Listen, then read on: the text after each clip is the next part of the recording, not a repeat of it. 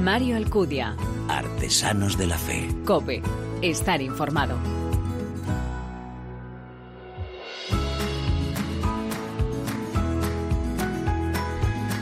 ¿Qué tal? Muy buenas. Te doy la bienvenida a este segundo programa de Artesanos de la Fe en cope.es, en nuestra cuarta temporada, un espacio en el que te ofrecemos en este nuevo año, una vez al mes, esa mirada diferente a la vida desde la fe. Este programa en el que se dan la mano el testimonio, la lectura y la música, elementos esenciales en esa imagen de la iglesia joven a la que nos convoca el Papa.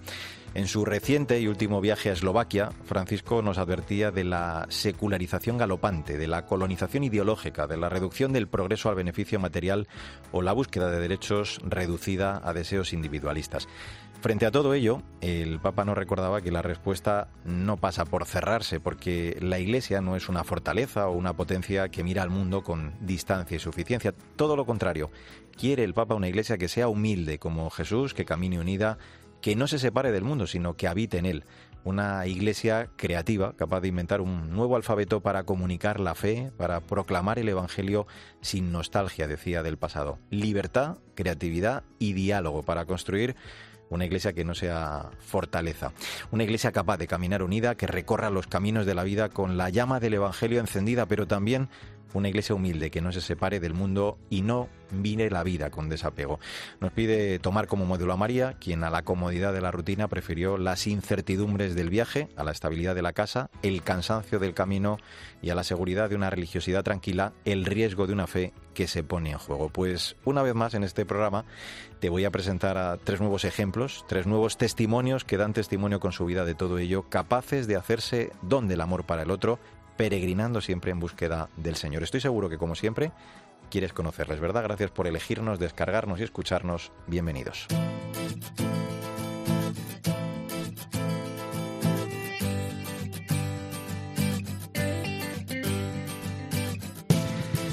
En alguna ocasión, a lo largo de su pontificado, Francisco ha recordado la importancia que tiene la vida contemplativa para la Iglesia, ese don de la contemplación. De forma concreta, a los carmelitas les hablaba de la escucha, esa actitud fundamental del discípulo que se une a la escuela de Jesús. Decía que la vida consagrada es parte de la Iglesia así como la ha querido Jesús y como el Espíritu la genera continuamente. Por lo tanto, se debe alejar la tentación de preocuparse de sobrevivir y, por el contrario, vivir en plenitud acogiendo la gracia del presente también con los riesgos que esto entraña.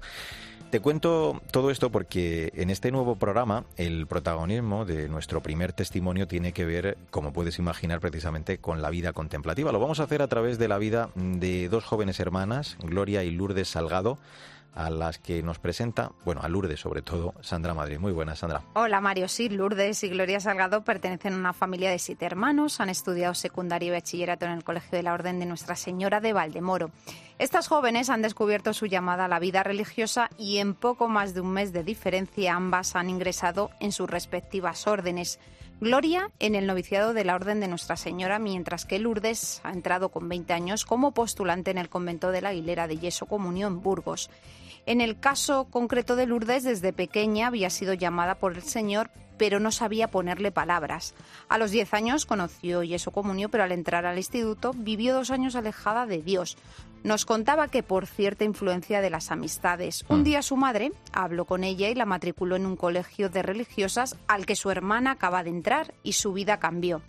Comenzó así un camino de retorno. A los 17 años vivió precisamente la Pascua y la Navidad con Yeso Comunio y se dio cuenta que el Señor la quería allí. Así que en el mes de marzo hizo la experiencia viviendo con ellas. Lourdes, Mario ha estudiado un año Ciencias y Lenguas de la Antigüedad en la Universidad Autónoma de Madrid y como buena aficionada al deporte jugaba en el equipo de fútbol femenino. Anda, mira, bueno, pues vamos a decirle, por cierto, a los oyentes que cuando estén escuchando esta entrevista eh, ya, ya estará en el convento de la Aguilera. Hola Lourdes, ¿cómo estás? Gracias por atendernos. Hola Mario, Sandra, ¿qué tal? Encantados de saludarte y agradecidos de que nos atiendas. Oye, tu vocación siempre, contaba Sandra, había estado de alguna forma presente. Eh, el Señor te llamó desde pequeña pero hubo un momento en el que decía Sandra que abandonas o, te desentiendes ¿no? de esa llamada. Eh, ¿Cómo fue aquel alejamiento y sobre todo cómo fue esa vuelta? ¿Qué recuerdos tienes de todo ese tiempo? Sí, pues em, bueno, eh, cuando entré en, el instituto, eh, pues un poco el ambiente eh, del instituto, el ambiente de las amistades, pues eh, que vivían en el mundo, que, que hacían cosas pues del mundo, ¿no? Que no sé, que, que tampoco encontraban un sentido para vivir ni nada. eh, o sea, poco a poco me fui metiendo, metiendo ahí y, y acabé pues eh, alejándome de la iglesia, eh, pues eh, queriendo estar con ellos y, y, y pues eh, sufrí mucho, sufrí mucho. O sea, eh, sí, no sé, empecé a vivir la vida con ellos, eh, creyendo que eso era mi felicidad y creyendo que, que sí, que eso era sobre todo la libertad, era lo que yo pensaba que, que encontraba pues haciendo lo que me daba la gana y así fue. Eh, pero bueno, luego eh, sí, como contaba Sandra, cuando mi madre me matriculó en el cole de, de las monjas, pues como que em, eso, toda esa careta se cae, ¿no? Y descubres, vamos, me pasó que descubrí que, que todo eso era mentira, que eso no me iba a dar la felicidad. En el fondo, en mi corazón ya lo estaba viviendo porque era infeliz.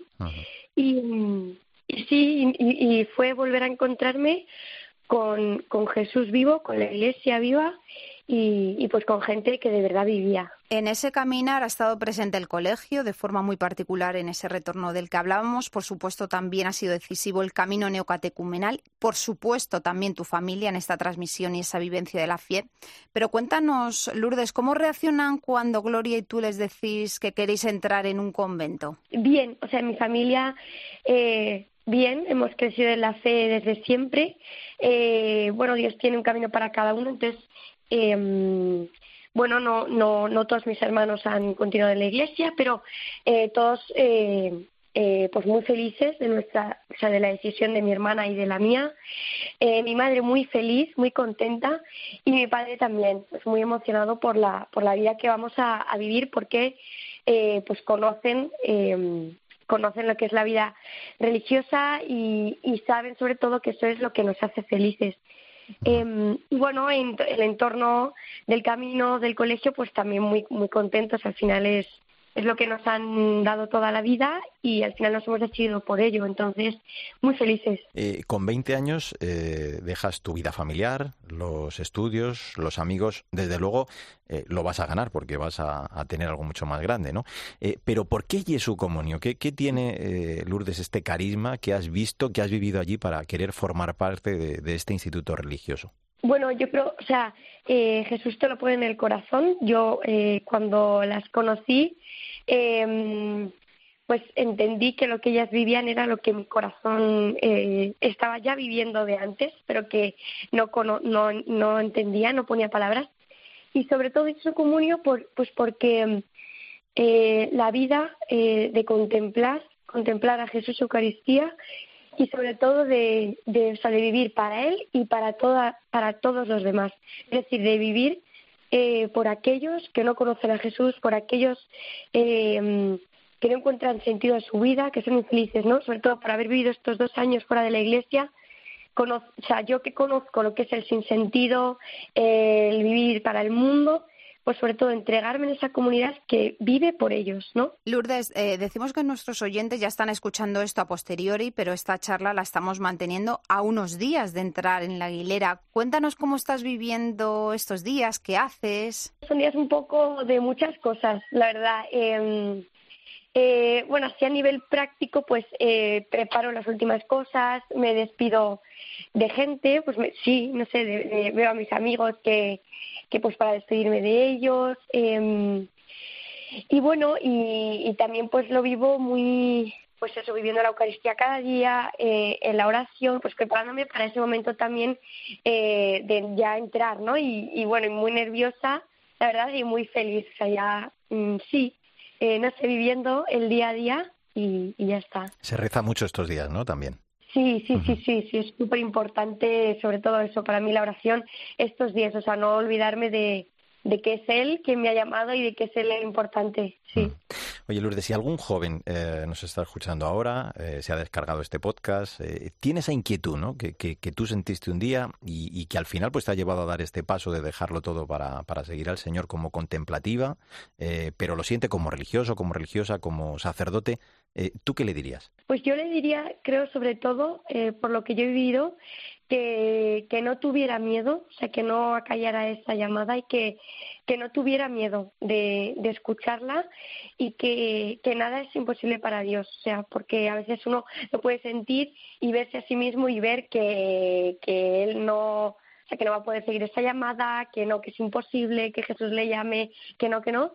Y, y yo sobre todo por lo que he vivido le diría que no tuviera miedo, que no acallara la llamada que todo es posible para Jesús, que si lo, que si lo está llamando, que, que, o sea, es porque está capacitado para responder a esa llamada. Pues el deseo de vivir para el Señor, de entregarse plenamente, de entregarle su vida, como dice Lourdes, ella no puede hacer otra cosa que, dar gracias a Dios y a la Iglesia, gracias a la misericordia del Señor va a poder vivir esta vocación a la vida mística y como dice también su hermana Gloria, eh, que como recordábamos está en el noviciado de la Orden de Nuestra Señora, pues tampoco todo ello sería posible sin la ayuda de la Virgen que nos lleva a Jesús. Nosotros queremos mucho eh, en este programa a todas tus hermanas de Jesús Comunión te vamos a pedir que, que, le traslades a la hermana Nieves desde este programa, además de parte de, de, Sandra, de mí, nuestro abrazo y con él, pues que se haga extensivo a, a todas vosotras, ese lugar que es el convento de, de, la Aguilera, ¿no? en el que uno siente nada más cruzar la puerta que es verdad que el Señor está muy presente y que, que acaricia cada rincón, ¿no? que de, desde luego esto no puede ser otra cosa que, que, que, obra suya. Lourdes, nos veremos en el convento. Realizad mucho, de verdad, ¿eh? por todos nosotros que sabéis que lo necesitamos. Un abrazo enorme y que Dios te bendiga. Gracias.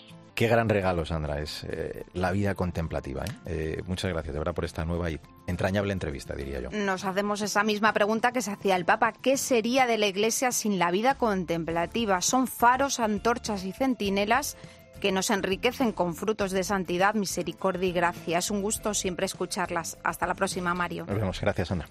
Mario Alcudia. Artesanos de la Fe. Cope. Estar informado.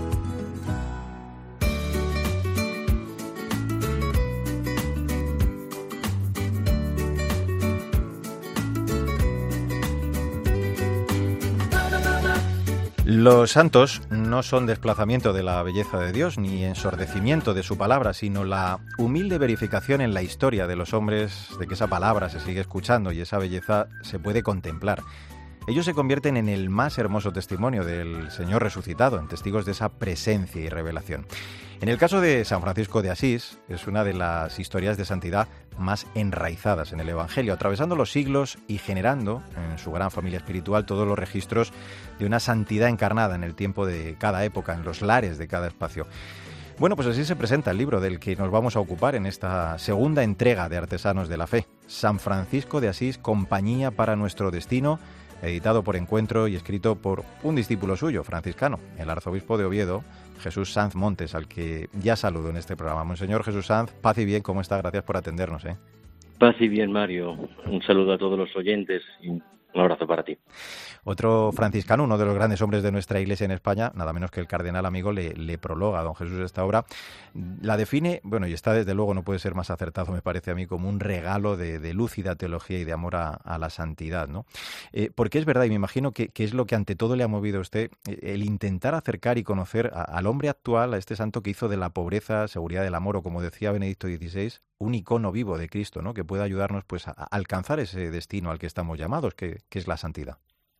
Bueno, el Papa Francisco nos ha dicho en su preciosa eh, exhortación eh, Gaudete de Sultate sobre la santidad cristiana que tenemos que descubrir los santos de la puerta de al lado. Uh -huh. Y San Francisco tiene la puerta siempre abierta y por tanto se puede pasar sin llamar siquiera. Eh, de tal manera que San Francisco, que, que cruza toda la gran historia cristiana desde el siglo XII, es uno de esos santos de la puerta de al lado en donde podemos acercarnos de él, aprender tantas cosas, precisamente por la pureza de su vivencia de, del Santo Evangelio. Hmm. En el preámbulo nos presenta usted, don Jesús, la, la, santidad como forma, ¿no? como sustancia de la vida cristiana. Aunque nosotros en ocasiones, eh, nos lo dice en el libro, andamos distraídos ¿no? y nos afanamos eh, en los desafíos de la tierra. Por eso digo que puede ser bueno el, el proponernos ¿no? el ejemplo de vida sencillo, pero a la vez tan profundo como el del pobrelo de Asís. Sí, porque un santo, fíjate Mario, siempre es un regalo que Dios nos hace en personas que han sido especialmente sensibles, vulnerables a, a, a, lo que Dios nos suscita, nos recuerda. Un santo siempre es un recordatorio, no es un quinto evangelio, mm. sino que ese, ese evangelio proclamado por Jesús, tantas veces nosotros eh, lo olvidamos precisamente porque dejamos de escuchar o lo traicionamos porque lo dejamos de vivir. Y entonces el Espíritu Santo lo intenta de nuevo y nos regala una persona, un hombre o una mujer, que porque vive en el Evangelio vienen a ser un recordatorio vivo y un icono también viviente de ese Evangelio que ya está escrito y que está anunciado, únicamente que lo hemos eh, olvidado, mm. lo hemos traicionado, pero que se nos vuelve a proponer en la vida de un santo que está en la puerta de al lado. Mm. Eh, nos habla de, la pobreza, de, su preciosa aportación a la espiritualidad o, la contemplación, ¿no? lejos de, aquel ascético modo, y a, la vez también la enorme sencillez, la, exquisita fidelidad. La verdad, don Jesús, que, repasando mm, su vida, ¿no? El, contexto dominado, como dice, por cambios convulsos, es verdad que uno se da cuenta de que es el santo en el momento en el que Dios quiso pronunciar para iluminar ¿no? y acompañar a aquella generación del, del siglo XII sin caer en la mentalidad dominante. Lo que ocurre que es que, eh, siendo esto así, como tú lo dices, Mario, mm. eh, no es un santo medieval para la gente del medioevo, sino que San Francisco fue esta luz para su época, pero que ha trascendido su momento, de tal manera que nosotros que somos del siglo XXI y todos muy posmodernos, eh, podemos precisamente aprender y, como yo digo en el título del libro, ser una compañía para nuestro destino. Y digo así, compañía, mm. no una suplencia o sustitución, sino alguien que acompaña con paciencia mi propio camino, de tal manera que yo puedo encontrar en San Francisco de Asís, en todas las notas preciosas y tan evangélicas de su espiritualidad, una ayuda que sencillamente me acompaña. Yo puedo dudar, puedo tropezar, puedo incluso caer, mm. pero tengo esa, ese, ese, ese referente, nada menos que de San Francisco de Asís, que me ayuda a levantarme si he caído, a tener certeza si es que me han entrado las dudas y a poder sentirme no en soledad, sino acompañado por un, hermano que es un hijo de Dios canonizado por la Iglesia. Mm, qué bueno. Eh, otro de esos eh, puntos del libro es la espiritualidad franciscana, eh, ocho siglos de, espiritualidad, como señala, por cierto, que dan buena muestra de, una fecundidad ¿no? pluriforme. Con ese riesgo, también, como dice, hacer una síntesis breve ¿no? sobre un camino que, se ha ido gestando, con lo que, bueno, pues a veces se corre el riesgo ¿no? de, simplificar demasiado y, amén, claro, creo que usted lo denomina así, del riesgo de las banderías. Las banderías y los reduccionismos porque quizás San Francisco de Asís, tal vez como ningún otro santo, se puede haber prestado, yo creo que esto además la Iglesia, la, historia de la Iglesia nos lo, nos lo atestigua, pues a, determinadas banderías reductoras de la riqueza sencilla de San Francisco de Asís. ¿Cuántas veces hemos visto a San Francisco vestirlo de pana proletaria, hmm. de, blanco pacifista, de verde ecologista. Eh, es decir, mm, eh, son reduccionismos porque evidentemente que fue un hombre de paz y de bien, fue un hombre de, conciliación y, de, y creador de puentes, un hombre que amó eh, la naturaleza como esa creación que tiene a Dios como firma, pero no es reducible a San Francisco en los sismos ideológicos que a veces nos, nos acorralan. Eh, pero Francisco de Asís ciertamente es un referente para quien busca la paz, para quien ama la creación para quien eh, quiere hacer un camino inspirándose en el Evangelio de Cristo. Me gustaría que, nos matizara, bueno, con la brevedad, claro, de, este tiempo, pero tres claves, ¿no? porque dice que, para Francisco todo es cita de Dios y, con Dios, de ahí su loado seas mi Señor, ¿no? Con todas sus criaturas, o, luego la fraternidad universal. Quizá también, eh, don Jesús, el mejor reflejo de, todo ello es esa apretada síntesis de su carisma, ¿no? En el testamento de, Siena, donde figuran esos tres elementos, ¿no? Irrenunciables de su seguimiento a Jesús, el amor fraterno, la pobreza evangélica y, y la comunión con la Iglesia. Efectivamente. Eh, yo diría que San Francisco de Asís ha sido tres veces hijo. Ha sido hijo de Dios, ha sido hijo de la Iglesia y ha sido hijo de su tiempo. Y todos tenemos un tiempo, por supuesto que tenemos un Dios y una Iglesia, hmm. pero tenemos que acertar, mm, inspirándonos en Francisco de Asís, precisamente en que en este tiempo que tiene los retos y desafíos a todos los niveles que tiene nuestra generación, no podemos ser nostálgicos de un tiempo ya muy pasado o mm, eh, nerviosamente expectantes de un tiempo que todavía no ha llegado, sino ser hijos de este tiempo es poner nombre a los desafíos y saber mm, también poner un nombre a nuestras preguntas, para que siendo hijos de este tiempo, seamos hijos de la Iglesia que nos acompaña con el Papa, con los obispos y con tanta gente buena que son nuestros hermanos, sabiéndonos en este tiempo y con esta Iglesia sabiéndonos hijos de Dios, un Dios que cumple los años de mi edad y por tanto no es un Dios extraño, lejano o hmm. intruso que no tiene nada que decirnos. Francisco de Asís fue hijo de Dios, hijo de la Iglesia e hijo de su tiempo y por eso esto que tú acabas de recordar, Mario, hmm. el testamento de Siena, la fraternidad, eh, la pobreza eh, y, la, Iglesia. Son los, los, tres, los tres referentes que tiene Francisco. Eh, me gustaría preguntarle también por, por las santas implícitas y, luego la santa sapiencia. ¿no? Eh, sobre ese hecho comenta, me parecía muy curioso la, anécdota ¿no? que vivió en la radio al enterarse de una persona que usted era franciscano y profesor de teología. ¿Por qué se lleva también ese reduccionismo ¿no? de, de, la teología? ¿Por qué a veces parece que, que solo puede ser el santo de la pobreza pero no el, el de la teología? intenta también ahí defender usted pues esa postura no tan equivocada?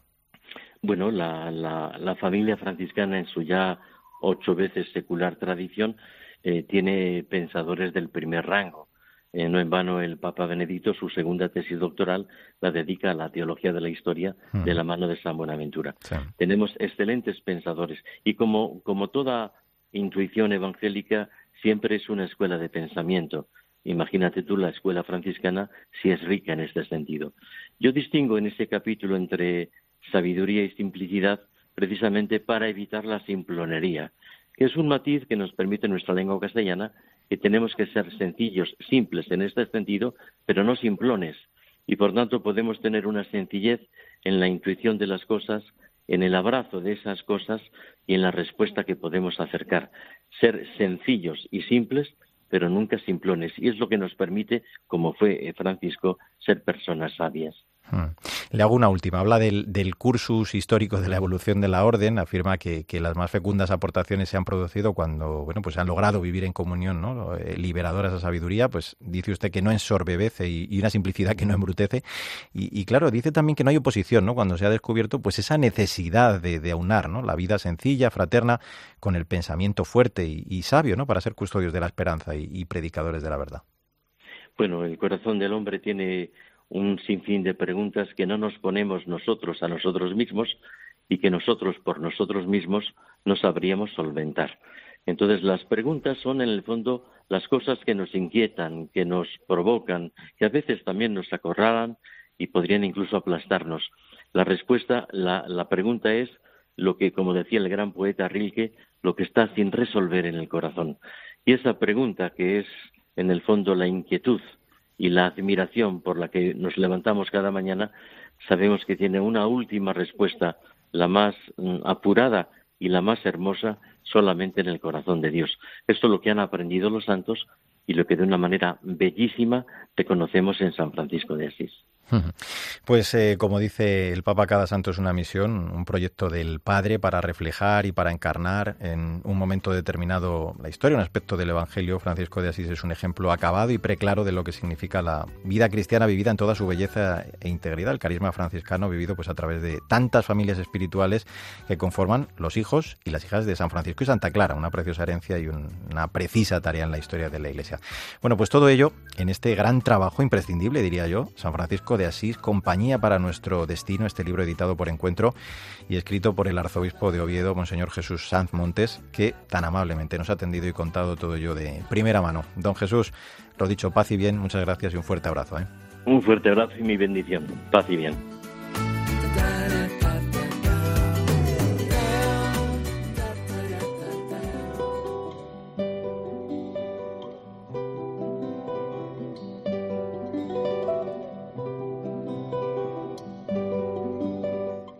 Alcudia. Artesanos de la Fe. Cope. Estar informado. Nada te turbe, nada te espante. Todo se pasa, Dios no se muda, pues la paciencia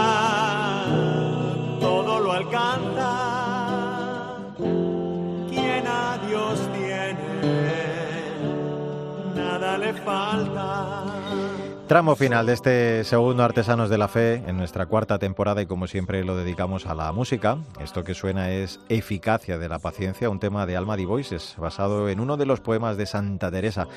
Se trata de un trío musical formado por Enrique González Llorente, César García Rincón y Luis López Cózar. En los últimos 25 años han cantado en los principales auditorios, teatros, festivales, han grabado incluso varios discos, han obtenido también varios premios musicales, tanto nacionales como internacionales. Su misión, dicen, es triple, transmitir valores y sensibilidad a través de la poesía musicalizada, deleitar al público creando una atmósfera de escucha, recogimiento y bienestar emocional y difundir la cultura poética iberoamericana en español. Nada te espante, solo Dios basta, solo Dios basta. Este trío musical siente pasión por nuestros místicos españoles, Santa Teresa, San Juan de la Cruz o Fray Luis de León, y como ellos hablan y contemplan de forma indivisa naturaleza y armonía, porque dicen que en la persona pasa un poco lo mismo. Cuando nos olvidamos del alma y la dejamos fuera de nuestra vida, pues no resuena ni se comunica con el mundo con esa misma belleza, intensidad y armonía. Mi corazón de cieno, que no sufre calor ni permanece, más que la flor del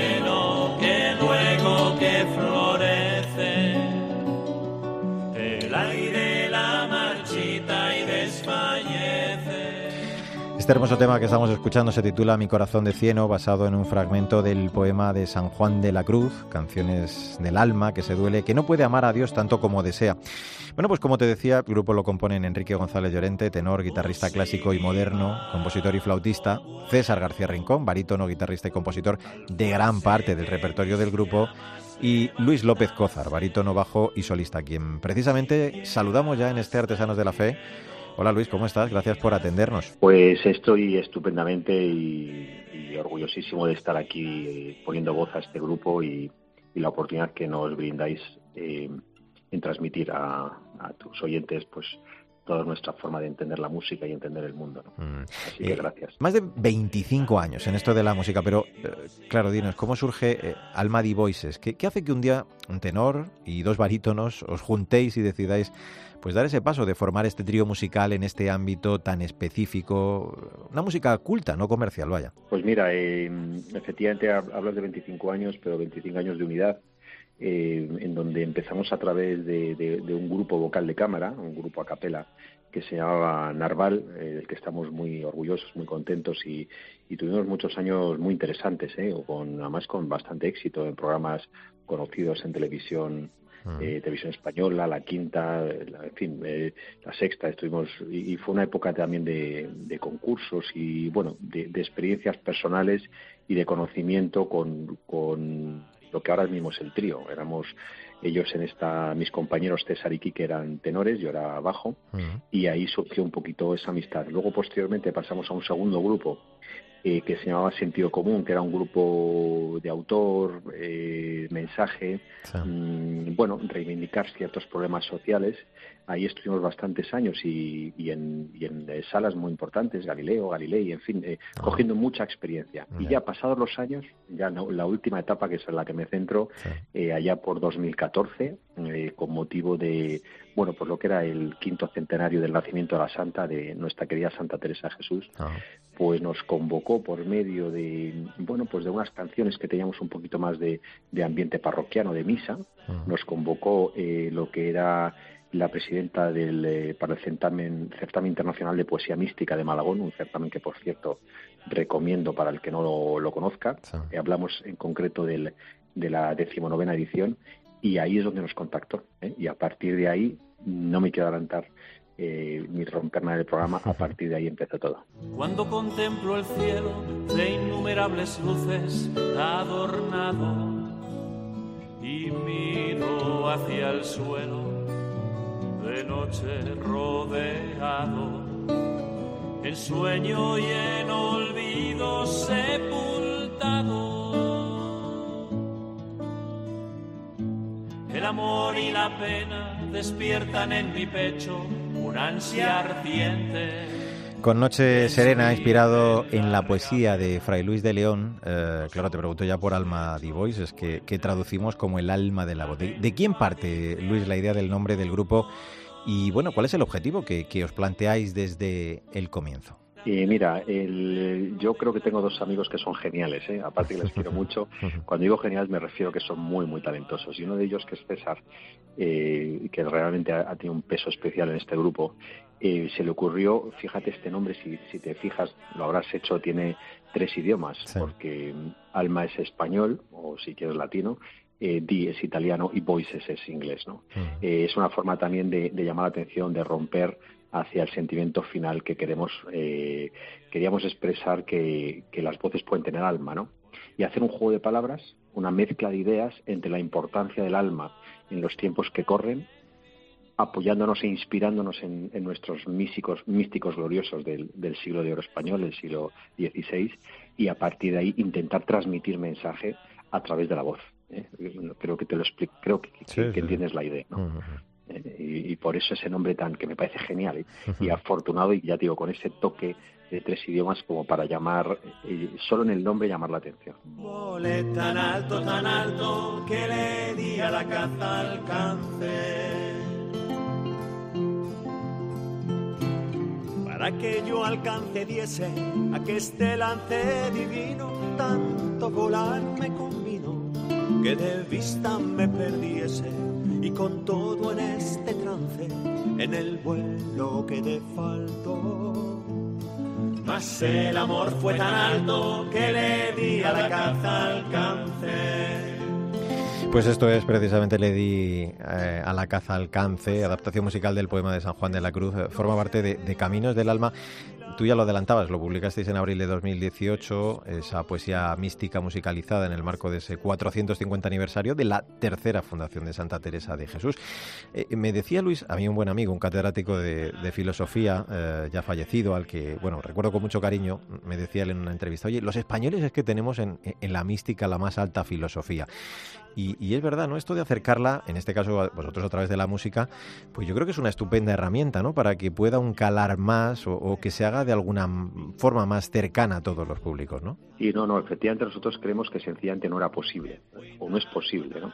Que cualquier eh, generación actual no pueda disfrutar de algo que es, que, es obvio, que es latente, que está en la literatura española y en, en digo como literatura, ¿eh? pero por, por, supuesto están las bases eh, de, la, en cualquier base religiosa, la fuerza espiritual de los grandes místicos españoles, ¿no? Eh, nos fuimos centrando en esto, bueno, la razón la he comentado, porque en aquella circunstancia, en aquel eh, decimonoveno eh, aniversario certamen, eh, nos reunimos en Malagón inspirados allí por la fundación de la Santa de Santa Teresa y, fíjate, te cuento una anécdota. nos empeñamos en verla después del certamen, que por cierto, pues gustó muchísimo y eso nos invitó a seguir adelante, mm. pero la gran anécdota está el día siguiente, que fuimos a ver a las, a las monjas y allí se creó un momento tan precioso, tan intenso, que además fui yo el vocal el que le dije madre, le decía yo a la superior madre, le prometo dos cosas. Hmm. Una, vamos a grabar un disco, dos, vamos a venir aquí a cantarlo. y a partir de ahí es cuando empezamos a montar realmente el repertorio actual que tenemos en concierto y a decidir los temas de ese disco. ¿eh? Pero, pero, pero me parece una anécdota bonita que surge, y en ese momento no contamos con ello, surge como respuesta a ese momento, a esa espiritualidad, a ese, a ese disfrutar con ellas, por ejemplo, con el vivo sin vivir en mí, eh, y ver pues cómo se emocionaban y, nos hacían emocionar. ¿no? A partir de ahí tenemos una especie de señal, una especie de conciencia de que teníamos que dar un paso más ¿eh? y convertirlo en, disco. Vivo sin vivir en mí y tan alta vida espero que muero porque no muero, que muero porque no muero.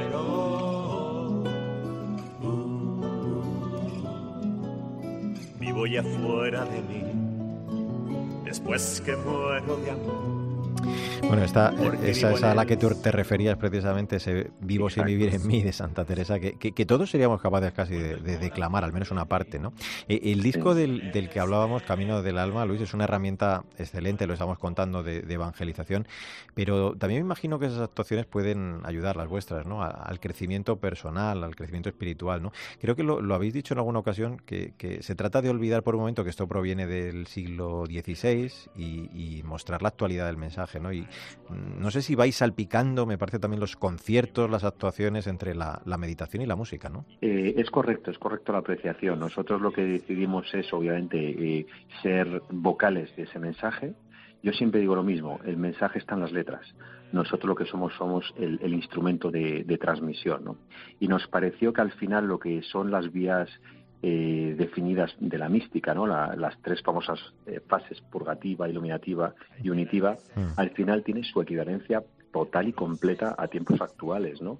O sea, esa primera parte que, que, bueno, pues que va de, de, los ascéticos, de, de, lucha, de sufrimiento, bueno, pues está, la podemos hacer el símil con la duda que podemos tener todos en el, día a día, con la zozobra, con, con, con la desorientación, con la pena, eh, con la tristeza, perfectamente se puede hacer la símil. Y luego las otras, la iluminativa, que es cuando uno encuentra ya el objetivo, en este caso eh, eh, en la figura de Dios, que es lo que hacían ellos, y luego la unitiva, el proceso de, conexión con ellos. Pues esto es lo mismo. O sea, nosotros partimos de una situación de zozobra, luego en esa búsqueda, en esa paciencia, en esa confianza, por eso utilizamos la eficacia y la paciencia, Santa Teresa la has puesto al principio, mm. y tantos otros temas, eh, ayudarte a encontrar tu ser, tu auténtica vocación, tu auténtica eh, tu auténtico camino para finalmente acabar con el encuentro de la solución al problema de la verdad. ¿no? ¿A dónde te escondiste,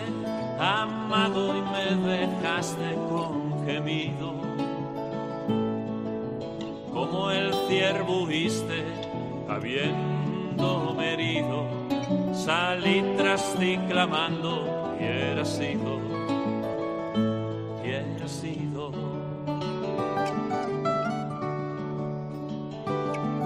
pastores los que fueres, allá por las majadas al lotero. Si por ventura vieres aquel que yo más quiero, decidle que adolezco, que no bueno, pues con este cántico espiritual de San Juan de la Cruz, claro, te tengo que preguntar eh, si trabajáis, además de la puesta en escena de este Caminos de, del Alma, eh, en algún disco o en algún proyecto, no sé si a corto o a largo plazo, porque, bueno, de momento, y eso ya también es muy buena noticia, se va recuperando un poquito la normalidad, ¿no? También incluso con algunas actuaciones. Efectivamente, nosotros estamos, bueno, hemos tenido tres o cuatro años muy intensos. Eh, este disco ha funcionado. Mm, de verdad que, que, hemos visto con asombro cómo el público que venía era muy variopinto, había también bastante gente joven, más de lo que uno a priori puede pensar, porque uno puede plantearse que esto es antiguo ¿no? y que está fuera de contexto, fuera de moda. Mm. Y lo que hemos descubierto es que la gente encontraba realmente respuesta a una necesidad de silencio, una, una necesidad de paz y una necesidad de oración. En, estos conciertos nosotros, lo has comentado antes y es verdad, invitamos a esa eh, especie de reflexión musicada eh, para que la gente, el asistente haga su, su propia interpretación. Entonces, después de estos años de experiencias tan bonitas que nos hemos movido eh, variadamente por España, pues eh, tuvimos el parón de la, de la pandemia, de hecho tenemos un par de conciertos pendientes por delante. Y, bueno, pues estamos con energía ¿no? y, con el conocimiento que nos ofreces eh, en este programa de hoy, pues estoy seguro que, que a lo mejor puede haber más eh, oyentes vuestros que, estén interesados y estamos encantados de, acercarnos a donde nos digan y, plantear cómo hacer este tipo de, de conciertos. Pues seguro, ojalá que, así sea. Oye, eh, para seguiros y, conoceros además tenéis una web, almadivoices.com, y luego además eh, vuestra música, eh, por si alguien no la conoce, está disponible en todas, bueno, casi todas las plataformas, ¿no? El, álbum Caminos del Alma, ¿verdad? Así es, así es. también tenemos obviamente el formato disco, porque curiosamente nos seguimos sorprendiendo, hay gente que le gusta, o sea, siempre el, formato CD tiene un atractivo, es así, la gente quiere tener esa unidad y, y le gusta poseerla, pero como bien indicas, eh, mm, hay muchas otras plataformas, no, no hay ningún inconveniente de, de hacerse o bien con alguna canción concreta o bien con el disco. ¿eh? Y por supuesto estamos a disposición de cualquier oyente que así lo requiera. En una noche oscura, con ansias en amores inflamada, oh dichosa aventura sin ser notada, estando ya mi casa sosegada. estando ya mi casa sosegada. Pues con una en una noche oscura de San Juan de la Cruz al que ha puesto música Enrique González Llorente, uno de los componentes, vamos a, a despedirnos. Como hemos comentado en esta charla y desde luego podemos apreciar en todos los temas, cuando nos olvidamos de, del alma y la dejamos fuera de, de, esa actuación, la vida pues no resuena ni se comunica con el mundo con esa misma belleza, con esa intensidad y armonía a la que nos invitan los textos de los místicos de nuestra literatura.